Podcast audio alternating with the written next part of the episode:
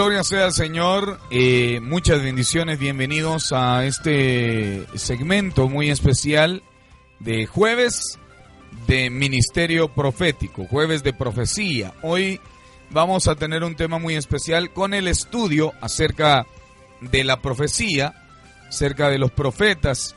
Y eh, es una bendición para mí, para poder conocer acerca de la profecía. Bienvenidos para todos los hermanos que nos sintonizan hoy a través de internet, a los que nos están siguiendo a través de internet, muchas bendiciones también para ustedes y gracias de verdad de todo corazón.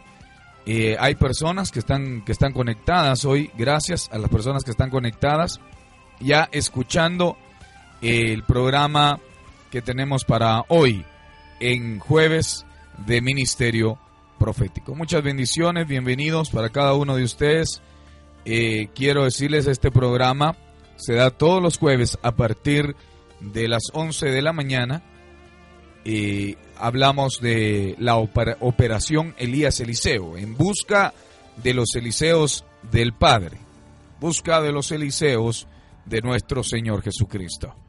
Y claro, hoy vamos a seguir con este tema, Vamos a seguir con algo muy especial, hablando del, ministerio profético, para que podamos entender, porque hay cosas que pueden llegar a nuestra vida eh, a, a, dudar acerca de una profecía. ¿Será de Dios? ¿Será no de Dios? ¿Cómo podemos saber que realmente viene de Dios la profecía que nos están dando? Y me impresionaba mucho, ¿verdad? El verso como manera de introducción ahí, ¿verdad? El verso que ponía nuestro hermano José Carlos, porque precisamente hoy íbamos a hablar sobre ello. Precisamente hoy teníamos eso. Estéreo Rey de Reyes, Dios le bendiga. Hermano Byron, muchas bendiciones. Estamos al aire en este momento. Muchas bendiciones a usted y a toda su familia. Dios le bendiga. Gracias, gracias. Ahí mire para pedirle una alabanza, por favor. Dígame, hermano, ¿qué alabanza le gustaría escuchar? Como una flor de los hermanos Reyes. Por favor, sí. Con mucho gusto, hermano, vamos a iniciar con el tema de hoy, pero le prometo que al final vamos a colocar ese tema. Claro que sí, hermano. Muchas bendiciones a usted y a toda su familia, hermano. Dios le bendiga. Bendiciones para todos hoy en este día. Dios les bendiga a cada uno. Estamos muy contentos de poder compartir e iniciamos con este programa muy especial de mucha bendición y en este momento pues Quiero saludar a todos los a todas las personas que nos están sintonizando y vamos a iniciar con esta bendición muy especial. Gracias a, a todos los que nos sintonizan en este día. Muchas bendiciones para todos.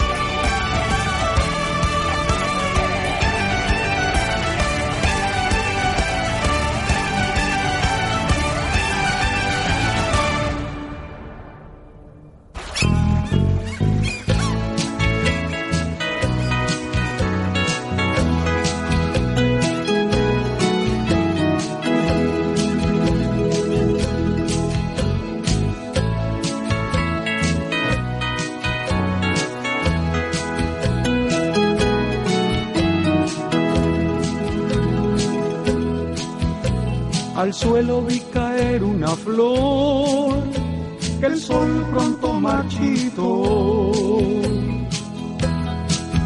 Luego el viento vino y fuerte sopló y con él muy lejos llegó. flor se cae, la hierba muere, invita al viento que se la lleve. La palabra de Dios es fiel, guárdala siempre y vivirás. Es probable que hoy me digas así, la vida debo gozar. Pero el tiempo que vivimos aquí, tan corto es como una flor. Así soy yo, así eres tú, como neblina los días son. Pero si quieres la vida eterna, recibe a Cristo en tu corazón.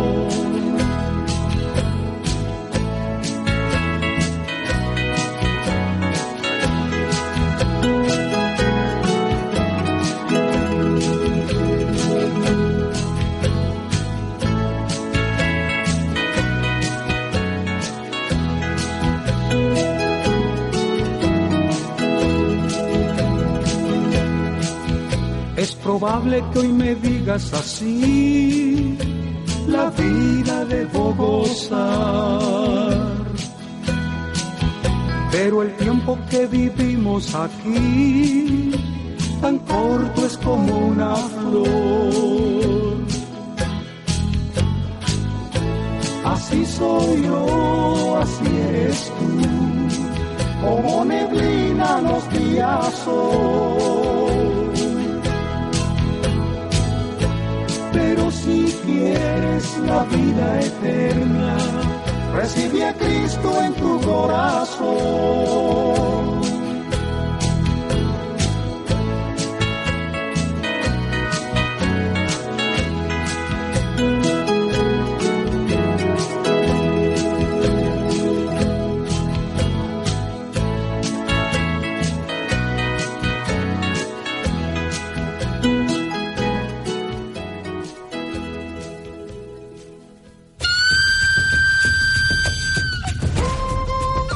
En este momento, pues nosotros eh, hemos complacido a la vida de nuestro hermano Byron Cruz, ¿verdad? Muchas bendiciones para él y su amada familia. El saludo también para los pastores de Iglesia Columnas Fieles. Los bendecimos en este día muy especial. Para David también le enviamos un fuerte abrazo y que siga adelante. Bueno, para retomar más o menos lo que habíamos hablado en, el mes eh, en la semana anterior, el jueves anterior, que fue el primer jueves que tuvimos, hablamos de qué es ser profeta. Hablamos de que si tenemos la Biblia para guiarnos, ¿por qué necesitamos de la profecía? Si la voz de Dios puede ser oída por todo su pueblo, ¿cuál es la necesidad que tengamos profetas? Y hoy eh, vamos a hablar, amado hermano, y para resumirlo, muchos cristianos tienen una, un don genuin- genuinamente profético o un llamado al ministerio profético y sin embargo han estado desanimados a cumplir con su llamado por causa de errores del pasado. Así como me, me, eh, fue mostrado años atrás, la primera parte de la cosecha será el rescate y la restauración de tales ministerios. Y en este estudio, como yo le decía en la semana anterior, mi intención es contribuir o estimular esos dones y el valor necesario a fin de que todos se restituyan y cumplan con su propósito delante del Señor. Es mi deseo ayudar a aquellos que tienen los dones activos en su vida, pero que realmente no comprenden o no saben qué hacer con ellos.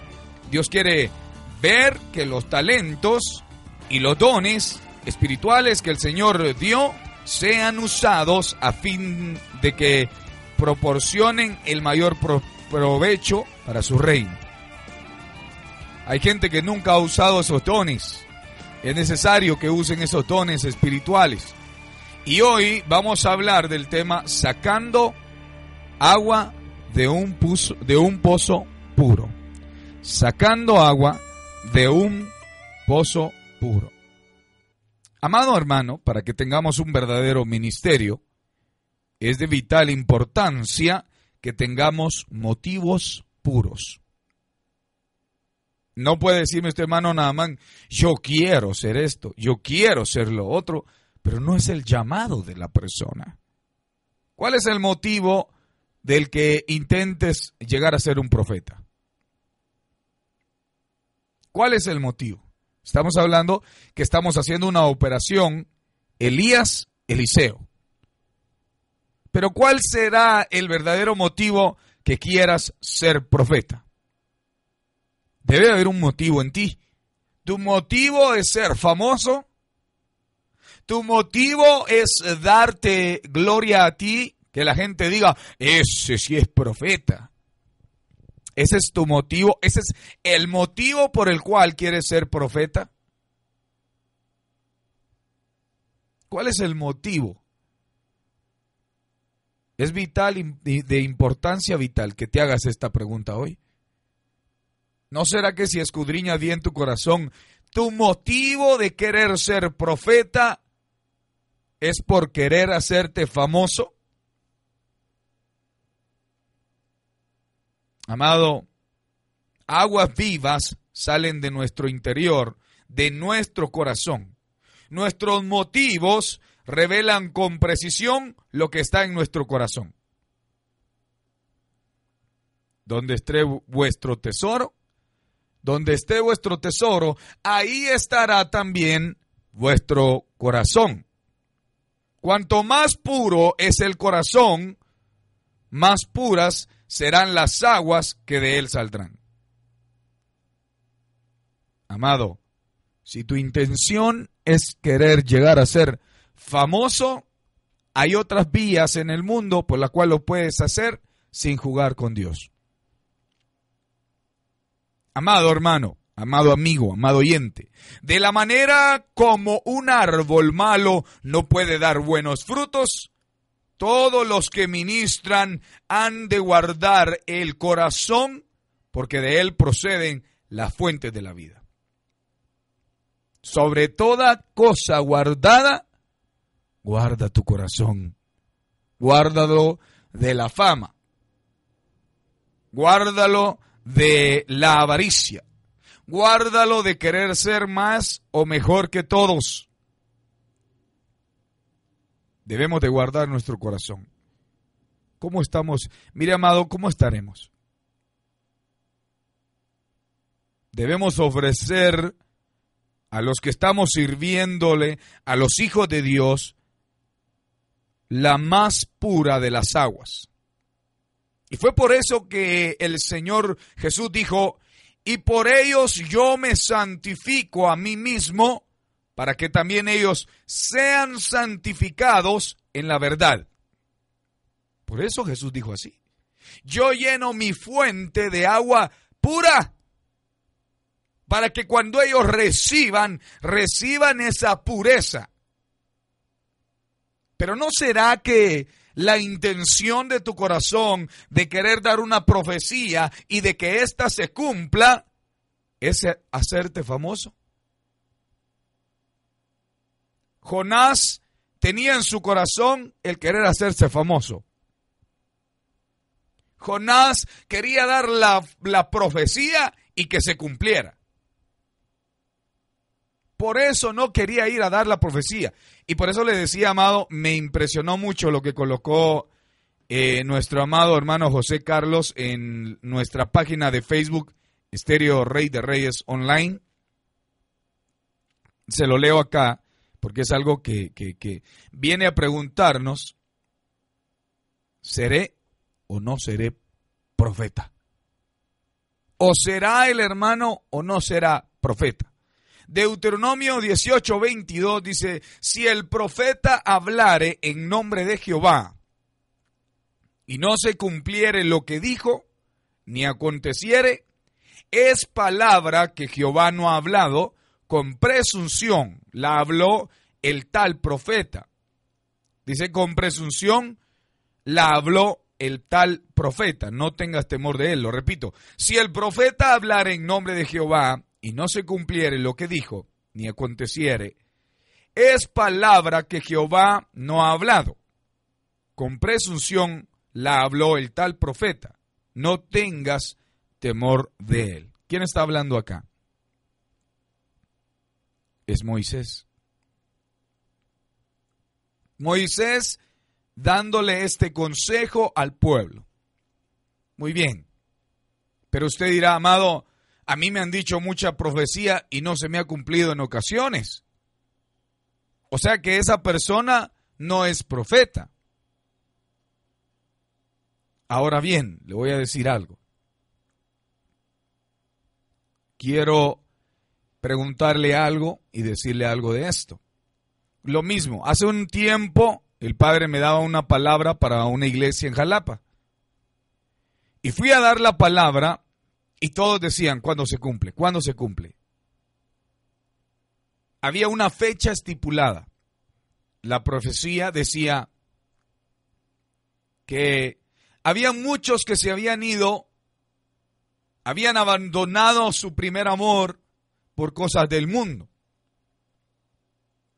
La profecía decía, me abandonasteis por los deseos de la carne.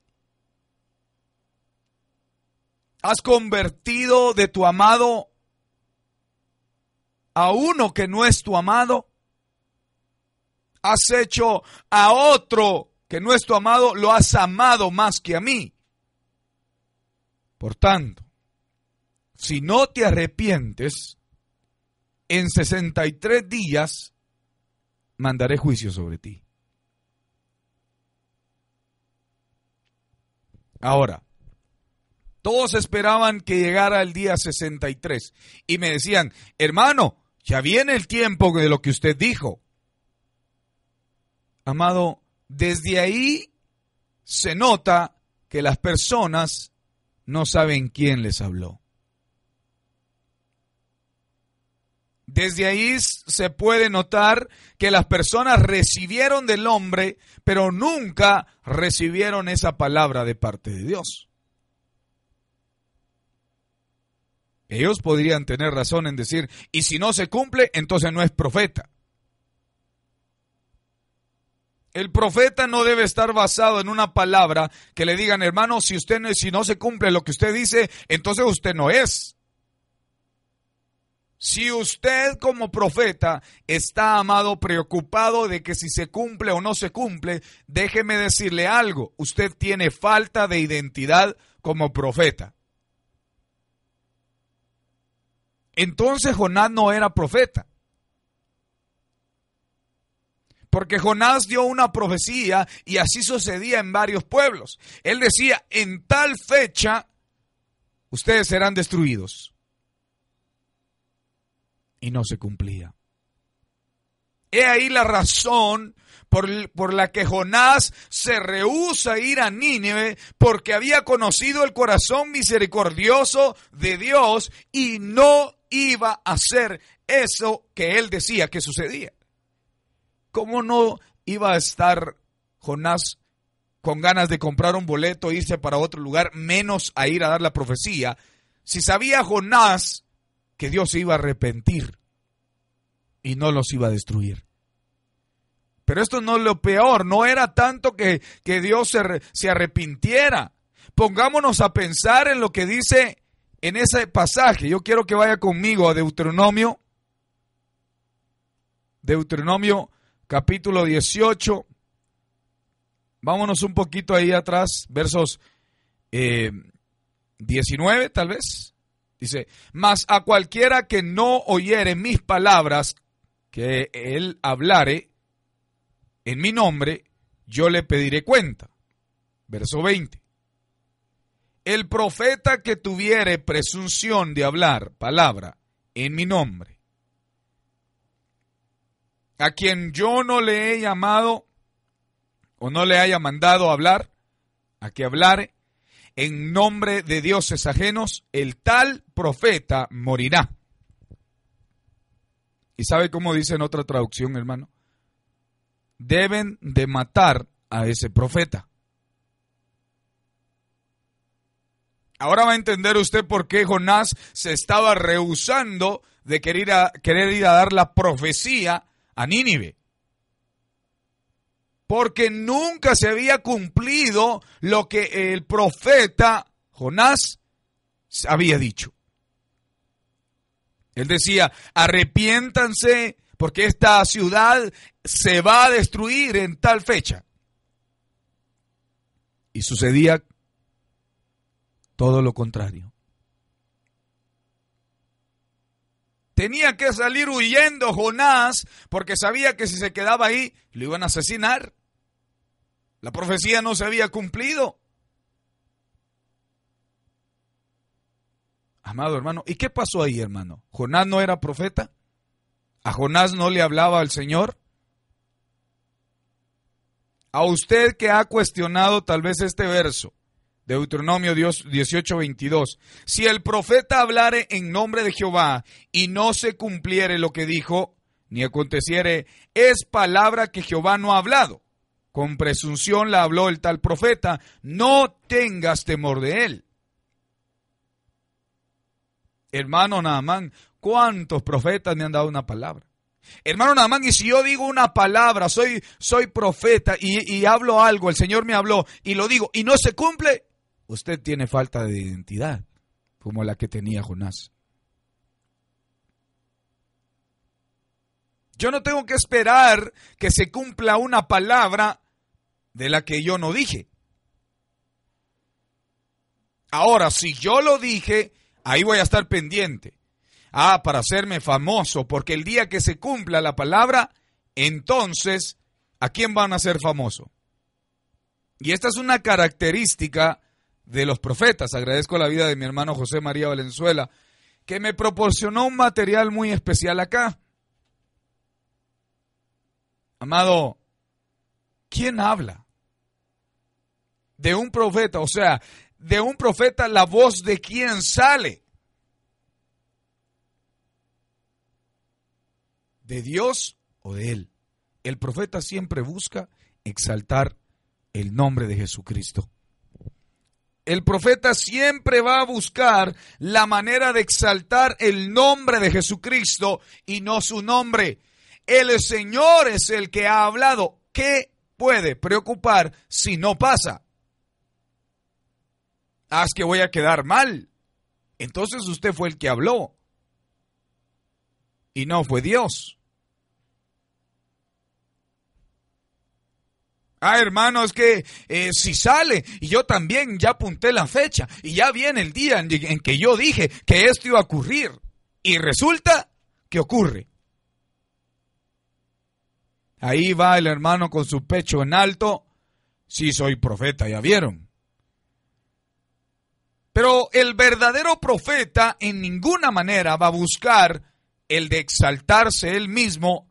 Ustedes siempre han escuchado, y gloria a Dios por esto, lo digo como testimonio, que siempre antes de un programa o de predicar, oro de la siguiente manera y digo, Señor, hoy vengo humillado ante ti, reconociendo que no soy yo, sino eres tú, usando mi humanidad. Y la he tomado una una eh, bendición siempre, algo como un hábito en mí de decirlo siempre, para que mi carne baje, para que mi carne mengüe, y el nombre que es sobre todo nombre, para que en el nombre de Jesús se doble toda rodilla, ese es el único nombre que debe ser exaltado.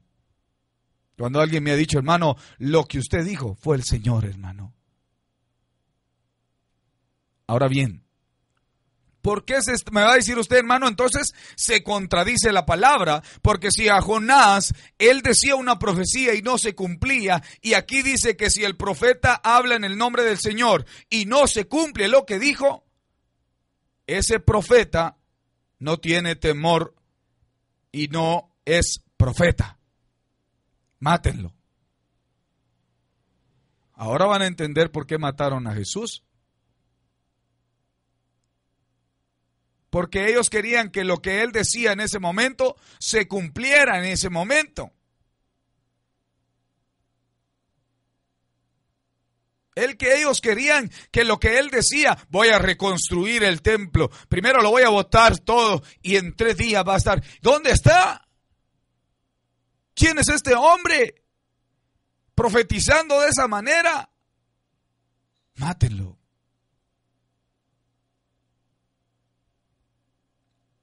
Usted está hablando acá de algo fuerte, hermano. Entonces, algo quiero preguntarle.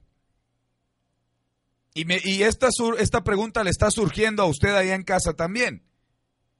¿Se estará contradiciendo la palabra, hermano?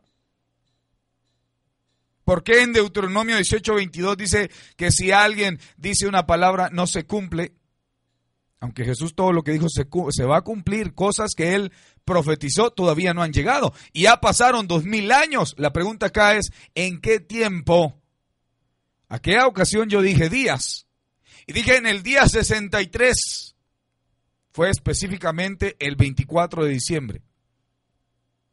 Lo tengo en mi mente no porque yo, a mí ya se me había olvidado, hermano. En serio. Pero aquellos hermanos me lo recordaban siempre. Hermano, ya solo faltan tres días. Hermano, ya solo faltan dos días para que se cumpla lo que usted dijo. Y yo les decía, yo no he dicho nada. El Padre fue el que habló. Pero las personas no disciernen que la palabra no viene del hombre, viene de Dios. No afame al profeta. Afame a Cristo que está hablando a través del profeta. Aunque la fama siempre nos va a perseguir. Jesús no buscaba la fama, pero cuando él hacía los milagros, la gente lo perseguía. Él les decía, no vayas a contarlo. Pero aunque él dijera, no lo cuenten, no digan, no anden diciendo la fama, no me, no me estén exaltando a mí, exáltenlo a él. Aún así, la fama lo perseguía. Pero era por el que estaba dentro de él. Entonces, como decía mi amado pastor Otto Bryan, la fama siempre va a llegar a nosotros. Pero agarremos nuestra corona y pongámosla a los pies de Cristo. Humillémonos ante Él y reconozcamos que no somos nosotros, que Él es el único que debe ser exaltado. Bueno, la pregunta no la he respondido, hermano, nada más no responde. ¿Por qué la palabra en Deuteronomio 18, 22 dice, si el profeta hablar en nombre de Jehová y no se cumpliere lo que dijo, ni aconteciere, es palabra que Jehová no ha hablado? Con presunción la habló. De tal profeta no tengas temor de él. ¿Y por qué a Jonás? Entonces Jonás no era profeta porque lo que él decía no se cumplía.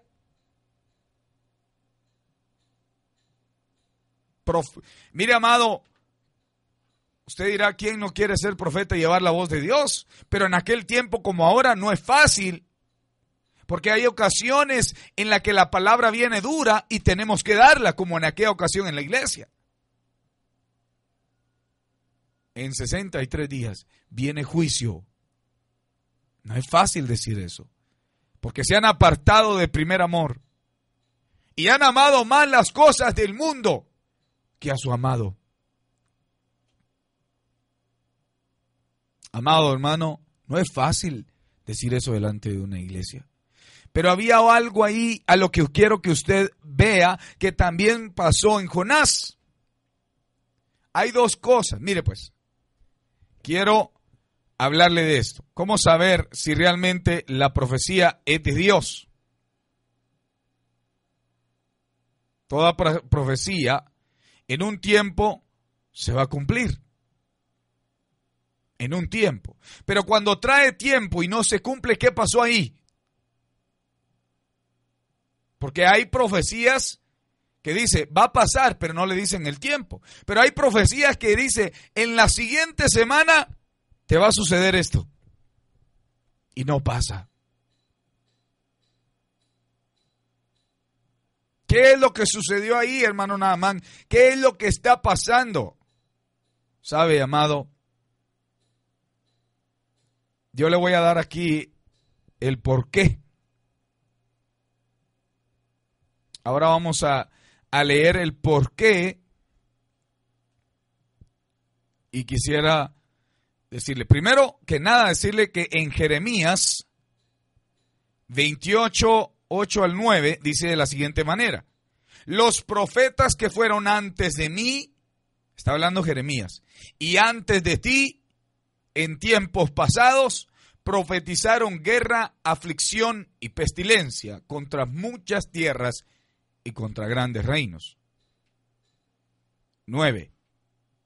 El profeta que profetiza de paz, cuando se cumpla la palabra del profeta, será conocido como el profeta que Jehová en verdad envió. Ahora bien, amado hermano, aquí no hay una fecha de lo que está diciendo. Puede ser que a usted le dijeron vas a tener paz, pero no había una fecha y usted está diciendo hace dos años me lo dijeron. Hay profecías de Jesús que han pasado dos mil años y no se han cumplido y se van a cumplir. Porque no se haya cumplido algo no quiere decir que no se va a cumplir en ti. Muy bien. Y para responder el caso de Jonás y el caso de Deuteronomio 18, 22, que dice que si no, porque este está hablando de una fecha. Aquí siento yo que si dice, si el profeta hablara en nombre de Jehová y no se cumpliera lo que dijo, es porque dio una fecha es porque este profeta dio una fecha y no llegó a cumplirse en la fecha que él estipuló. Pero fue el Padre. Dice, aconteciere, dice, ni aconteciere nada, es, por, es palabra que Jehová no ha hablado. Muy bien. Ahora, en el caso de Jonás, ¿qué pasó? Hay profecías, y aquí está la respuesta. Las profecías de los verdaderos profetas del Señor, amado hermano, siempre se van a cumplir cuando no son condicionales. Escriba esto. Siempre se van a cumplir en la fecha cuando no traen condiciones. Yo les decía a mis hermanos que me hicieron esa pregunta, hermano, ya se acerca el fecha, eh, va a ser el 24 y va a ser ese día, ¿qué va a suceder? ¿Qué va a pasar? Amado, yo les decía algo. Acuérdense que la profecía era condicional. Si, es, si no se arrepienten, en 63 días enviaré juicio. Hay una condición en esa profecía. Por eso cuando le den una profecía, verifique que si el Padre no le está poniendo una condición para no apresurarse usted también a declarar que no es profecía o que no es profeta la persona. Verifique, amado hermano, si tiene una condición. Por ejemplo, si le dice, viene algo grande para ti si te atreves a perdonar. Viene ese trabajo que has pedido si te atreves a pedir perdón en tal fecha, en 15 días, tú vas a recibir ese trabajo que tanto has pedido si te atreves a perdonar la herida que te causaron hace 10 años. Mire, amado hermano, y resulta que a los 15 días no hay trabajo. Ah, ese profeta es un mentiroso. Hermano amado, ¿y la condición?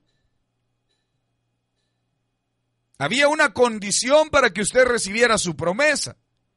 ¿La anotó o solo recibió la profecía? Es que nos pasa como cuando nos dan una tarjeta de crédito, hermano. Eh, firme aquí el contrato, firme, firme. Ah, eh, eh, sí, hombre, ahorita le vamos a dar su tarjeta. Solo firme aquí el contrato y se nos olvida de leer las pequeñas letras y esas pequeñitas letras que están ahí las dejamos a un lado y solo recibimos. Vas a recibir dinero, vas a tener dinero en todo tiempo, vas a poder comprar aquello, vas a poder hacer eso y lo vas a poder pagar cuando querrás. Y se nos olvida que hay unas letritas y no las leemos porque eh, eh, y las hacen tan chiquitas, amado. Aquellas letritas tan pequeñas del contrato que las obviamos y firmamos. Después nos llaman. Fíjese que usted tiene esto y esto y esto, pero ¿por qué si no he usado la tarjeta? Es que en las letras pequeñas decía, se van a juntar los pagos por un seguro por si usted pierde la tarjeta. Pero eso no me lo dijeron. Estaba en el contrato, no lo leyó. Esos son estafadores. Amado hermano, ¿son ellos los estafadores o nosotros los descuidados? No estoy defendiendo a nadie, que conste. Pero simplemente, amado hermano, estoy diciendo de que muchas veces nos apresuramos a decir que no era profeta la persona, que no había profecía en él, que es un falso, solo porque no sucedió lo que se nos dijo. Amado, ¿y la condición? ¿Y la condición? ¿Será que se nos pasaron las letritas pequeñas y se nos olvidó que había una, una condición que debía de cumplir para obtener esa profecía? Las profecías de los verdaderos profetas siempre se cumplen cuando no son condicionales. Porque Dios nunca se equivoca y acuérdese, amado, no se apresure a dictar a alguien como falso profeta si usted no leyó las letras pequeñas del contrato.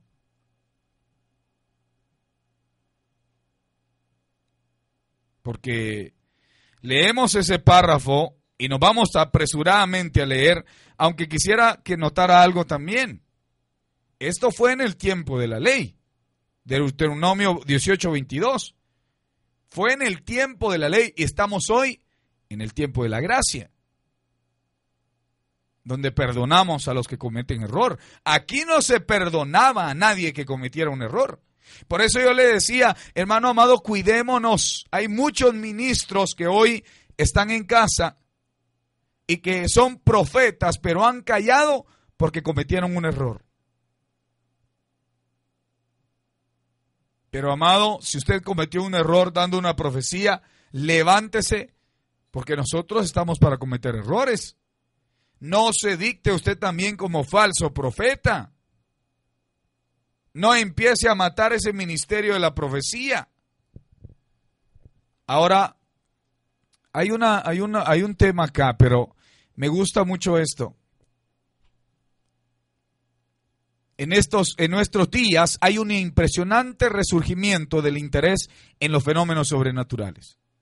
La gente busca respuestas autorizadas a los desafíos y problemas de la vida. Se han volcado a los astrólogos, cristianos volcándose a los astrólogos. Amado, Voy a ver qué dice mi signo aquí, eh, mi signo zodiacal en nuestro diario. Valga la publicidad. Es que ahí está Walter Mercado, hermano. Se han volcado a los astrólogos, a los adivinos y a los supuestos profetas también. El objetivo de Satanás es falsificar el don genuino de la profecía. Y Jesús advirtió claramente que Satanás haría esto. Mateo 24, 24 dice, porque se levantarán falsos cristos y falsos profetas y harán grandes señales y prodigios de tal manera que engañarán, si fuere posible, aún a los escogidos. ¿Usted ha visto un billete falso de 11 quexales? Para los que están fuera del país, ¿ha visto algún billete falso de 11 dólares? Usted no va a encontrar un billete falso de, de 11 quexales. Porque todos los falsificadores del mundo tratan de hacer imitaciones que se asemejen lo más posible a lo original. Si van a hacer un billete falso, lo van a hacer de a 10 Amado, solo con el estudio cuidadoso del don de profecía bíblico, vamos a poder detectar las falsificaciones y quedarnos con lo genuino. con lo de Dios. No se confunda, hermano. Si le dieron una profecía y no se cumplió, examínese si no, no cumplió usted con la condición. Ahora bien, si no había condición, entonces, amado, y no se estipuló una, fecha específica, puede ser que todavía venga su promesa. Pero va a ser al tiempo de Él, no al tiempo de usted. Dios, amados hermanos, Él viene y nos envía una prueba a los supuestos profetas. Porque a veces el don es real. No tenemos, amados hermanos, más remedio que creer que es posible, porque la, la Biblia es clara al respecto. Es un verdadero don del Espíritu, pero debemos ser extremadamente cautos y nunca dejar de usar a la Biblia como nuestra única norma de fe. Amado, se hacen muchísimas cosas en nombre del cristianismo. Y la gente piensa que se trata de dones espirituales genuinos. Y no todos lo son. Por eso Jesús nos advirtió que tuviéramos mucho cuidado cuando alguien pretenda tener un don proveniente de Dios. Póngalo a prueba con la Biblia, amado, con su Biblia. Cuando usted sienta que tiene un don de Dios, póngalo a prueba con su Biblia. Algunas preguntas que venían a mí. ¿A quién envió Cristo como su representante después de su ascensión? Después de haber subido Cristo al cielo, después de haberse ido a estar nuevamente con su Padre, ¿a quién envió? Juan 14, 16 al 26. Y yo rogaré al Padre y os dará otro consolador para que esté con vosotros para siempre mas el consolador, el Espíritu Santo, a quien el Padre enviará en mi nombre, Él os enseñará todas las cosas y os recordará todo lo que yo os he dicho. Puede ir al Espíritu Santo y Él nos va a enseñar todas las cosas. Puede escudriñar usted. Ahora, ¿qué dones aportó el Espíritu Santo para ayudar a la iglesia en la predicación del Evangelio a todo el mundo. Efesios 4:11. Y él mismo constituyó a unos apóstoles, a otros profetas, a otros evangelistas, a otros pastores y a otros maestros. Le repito, para que usted, amado, porque esta palabra ha sido muy confrontada. ¿Qué dones aportó el Espíritu Santo para ayudar a la iglesia en la predicación del Evangelio a todo el mundo? Efesios 4:11. Y él mismo constituyó a unos apóstoles, a otros profetas, a otros evangelistas, a otros, a otros pastores y a otros maestros. Con el orden de las cosas no vamos a hacer de menos a nadie, porque estos ministerios son en el mismo nivel, pero cada uno tiene una función específica y en el orden sí funciona en el tema de la función. ¿Quién ordena a quién? ¿Verdad? Entonces hay una función ahí. Y hay pastores que tienen los cinco ministerios. Muy bien. ¿Por cuánto tiempo van a continuar estos ministerios? Porque hay personas que dicen, hermano Naaman, eh, el tiempo de los apóstoles se terminó, el tiempo de los profetas se terminó, el tiempo de los evangelistas se terminó, eh, eh, solo está el tiempo de los pastores y maestros. Algunos todavía agarran a los evangelistas. todavía está el tiempo de los pastores, maestros evangelistas, pero el tiempo de los apóstoles se terminó y el tiempo de los profetas también. Mm. ¿Por cuánto tiempo van a continuar estos ministerios? Efesios capítulo 4 siempre, verso 12 al 13, nota la respuesta.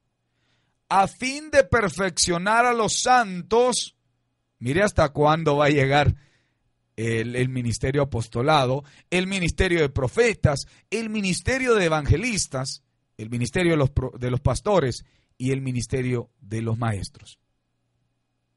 A fin de perfeccionar a los santos. Si ya son perfectos, ya no necesitamos de los apóstoles.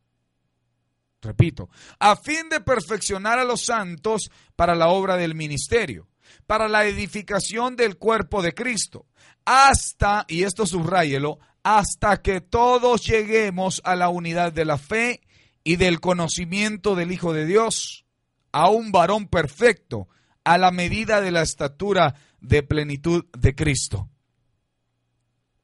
Yo creo que estos ministerios no tienen fin.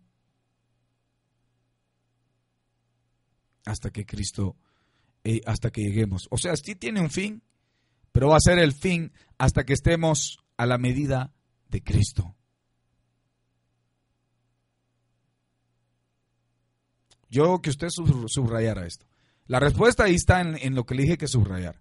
¿Por cuánto tiempo va a continuar el don de profecía en la iglesia? Hasta que todos lleguemos a la unidad de la fe y del conocimiento del Hijo de Dios. Otra pregunta que puede llegar a nuestra vida. ¿Qué promesa le da Dios a la iglesia que espera la venida? Primera de Corintios 1.7 de tal manera que nada os faltará en ningún don, esperando a la manifestación de nuestro Señor Jesucristo. Nada os faltará en ningún don. Ahora bien, ¿qué dos características específicas enumera Dios en el Apocalipsis para describir a su iglesia en, los últimos días? Apocalipsis 12, 17. Entonces el dragón se llenó de ira contra la mujer y se fue a hacer guerra contra el resto de la descendencia de ella, los que guardan los mandamientos de Dios y tienen el testimonio de Jesucristo. Lo repito, los que guardan los mandamientos de Dios y tienen el testimonio de Jesucristo. Apocalipsis 12, 17. ¿Cómo define la Biblia al testimonio de Jesús. Porque dice, y tienen el testimonio de Jesucristo. ¿Cuál es el testimonio de Jesucristo? Es porque está identificando acá la iglesia como el testimonio. Tiene, la iglesia tiene el testimonio de Jesucristo. ¿Y, y cómo define la Biblia el testimonio de Jesucristo? Apocalipsis 19:10.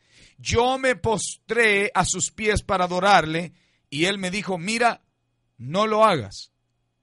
Yo soy consiervo tuyo y de tus hermanos que tienen el testimonio de Jesús. Adora a Dios. Porque, aquí viene lo que debemos subrayar, el testimonio de Jesús es el espíritu de profecía. Aleluya. El testimonio de Jesús es el espíritu de la profecía. Apocalipsis 19:10. ¿Cómo podemos identificar a la iglesia hoy? La iglesia hoy guarda aquellos mandamientos que Jesús dijo, en esto se resumen todos los mandamientos. Amar a Dios con toda tu alma, con todo tu corazón y a tu prójimo como a ti mismo. Pero también dice, Apocalipsis 12, 17, en eso y también en tener el testimonio de Jesucristo. Ahora, ¿cómo define la Biblia el testimonio de Jesús? Apocalipsis 19:10. El testimonio de Jesús es el espíritu de la profecía. El espíritu de la profecía. Si en la iglesia que donde usted está no tienen el espíritu de la profecía, ojo, porque realmente el testimonio de Jesús, no me estoy metiendo a doctrina, yo simplemente le hablo de la verdad porque dice la verdad os hará libres. Respeto a todos los aquellos pastores que tienen su doctrina, los respeto, los bendigo, los amo, y todos para mí somos hermanos, aquellos que creen en Jesús y que ya lo aceptaron como su único y suficiente Salvador y Señor de su vida. Pero algo quiero decirle acá, mucho ojo en esto, hermano. ¿Cómo se va a identificar la iglesia en los últimos días? Amando a nuestro Padre con toda nuestra alma, nuestra mente, nuestro corazón y a nuestro, con nuestras fuerzas y a nuestro prójimo como a nosotros mismos. Y la segunda clave para conocer y describir a la, a la, iglesia como la describe Apocalipsis en los últimos días, Apocalipsis 12, 17, y tienen el testimonio de Jesucristo. Ponga ahí usted, otra de las cosas que va a identificar a la iglesia en estos días es tener el testimonio de Jesucristo. Apocalipsis 19:10, el testimonio de Jesucristo es el espíritu de la profecía. Yo lo dejo en sus manos. Porque puede ser que a usted le digan, eh, no, los profetas se terminaron. Los apóstoles se terminaron. Solo hay evangelistas, pastores, maestros.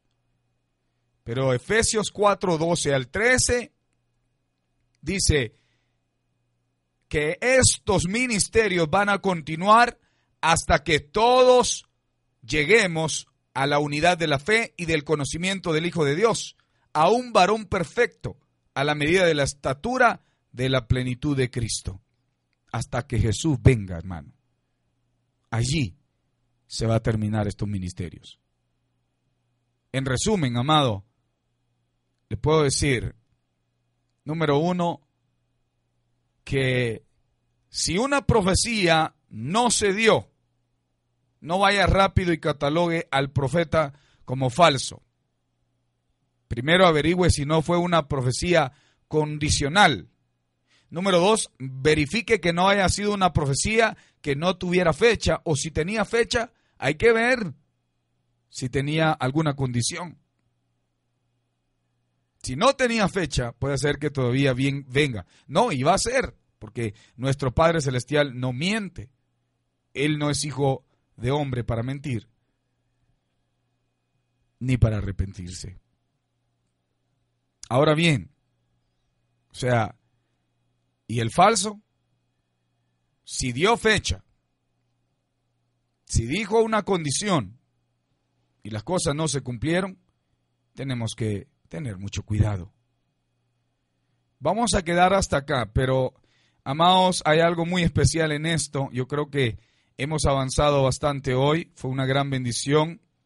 Hay muchas pruebas de que determinan que una persona eh, puede ser falso. Hay mucho, hay mucho que podemos mencionar, pero por hoy vamos a, dejarlo acá. Amén. Los bendigo. Declaro mucha bendición para ustedes. Y en este momento, pues, amados hermanos, eh, sigan creyendo a la promesa. Si no hubo una fecha, siga creyendo a su promesa. Y si hubo una fecha, verifique si no haya tenido una condición. Porque si tenía una condición y no la cumplió, es tiempo de cumplir la condición para que reciba su promesa. Muchas bendiciones para todos. Me gocé hoy recibiendo esta hermosa palabra profética, aprendiendo de la profecía. Amados, si tiene alguna duda, en nuestras redes sociales nos puede encontrar como profeta Naamán Camposeco. Dios le bendiga. Hasta pronto.